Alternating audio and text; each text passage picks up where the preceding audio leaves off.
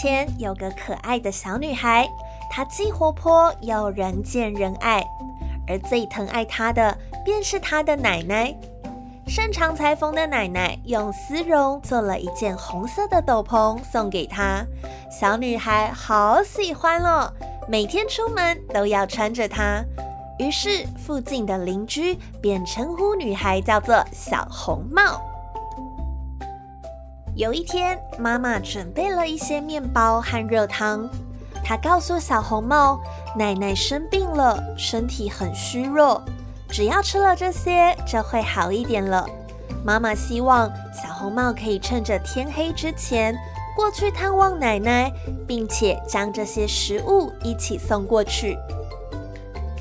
奶奶住在村子外面的森林里，离小红帽家有很长的一段路。小红帽才刚走进森林，就碰到了一只大野狼。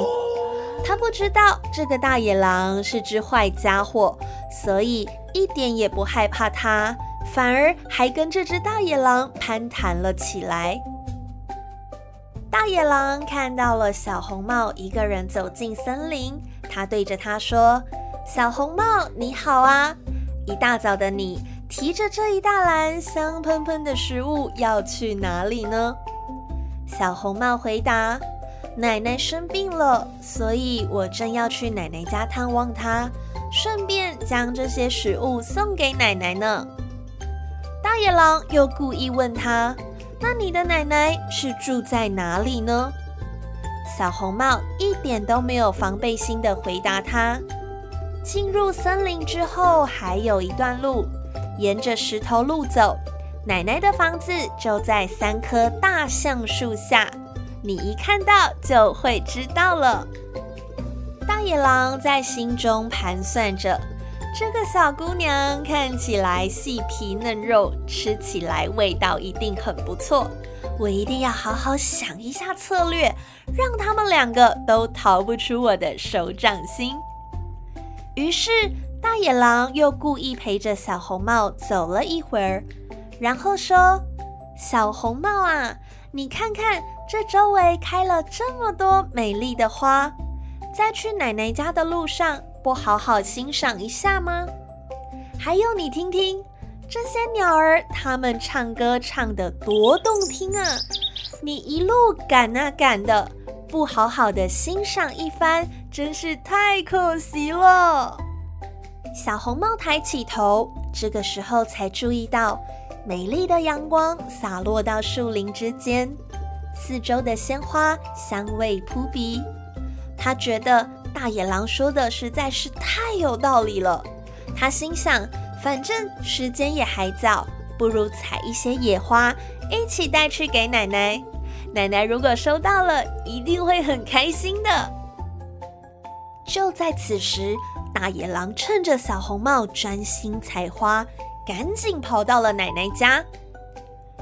大野狼假装成是小红帽，敲敲门，故意对着里面喊着：“奶奶呀，奶奶，我是小红帽，我带了妈妈做的热汤还有面包来探望您了。”躺在床上休息的奶奶没办法听得很清楚，只依稀听到“小红帽”几个字，以为是自己的宝贝孙女来了。于是奶奶便对着外面喊：“我身体没力气，起不来啊！门没锁，小红帽，你就自己开门进来吧。”大野狼立刻推开大门，以一个迅雷不及掩耳的速度冲到奶奶的床前，一口就将奶奶给吞下肚了。接着，他穿上奶奶的衣服，戴上奶奶的帽子，躺回床上。并且拉上帘子，而这个时候，采了好多野花的小红帽开心来到奶奶家。他看到奶奶家的大门敞开着，内心感到相当的奇怪，因为奶奶从来不会这么粗心大意忘记关门。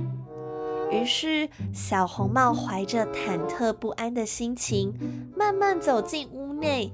并对里面大喊着，可是里面却一点声音都没有。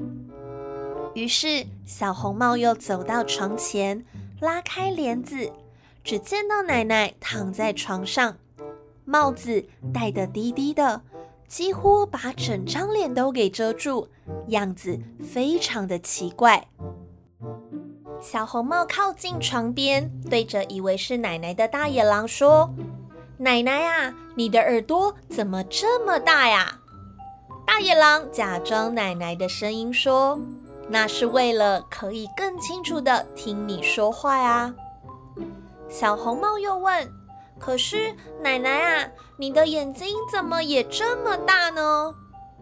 大野狼回答：“那是为了可以更仔细的看看你可爱的脸蛋呀。”小红帽又接着问：“那奶奶，为什么你的手这么大呢？”大野狼回答。那是为了可以好好抱抱你啊！小红帽又再接着问：“那你的嘴巴怎么也这么大呢？”大野狼说：“那是为了可以一口把你吃掉啊！”说完这句话，大野狼立刻从床上跳起来，一口就把小红帽给吞进肚子里了。吃饱之后的大野狼感到心满意足，肚皮饱了，眼皮也跟着沉重了。他躺回床上，马上进入到香甜的梦乡，还发出了好大的打呼声。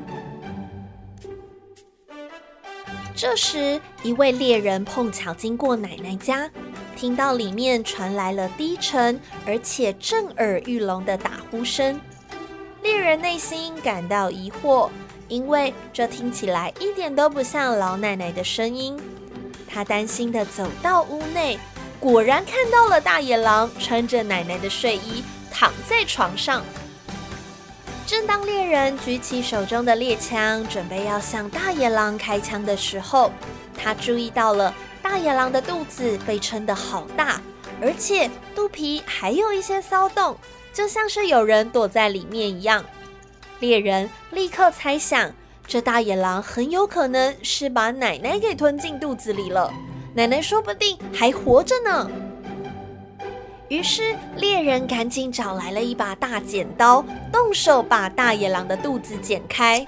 才剪没几下，猎人就看到了红色的小帽子，他又再剪了几下，小红帽便跳了出来。接着，奶奶也跟着跑出来了。小红帽与奶奶感谢猎人的帮忙，猎人扛起大野狼回家去。奶奶也吃了小红帽带来的面包和热汤，精神好了许多。小红帽心想，以后他再也不敢随便跟陌生人或是陌生的动物讲话了。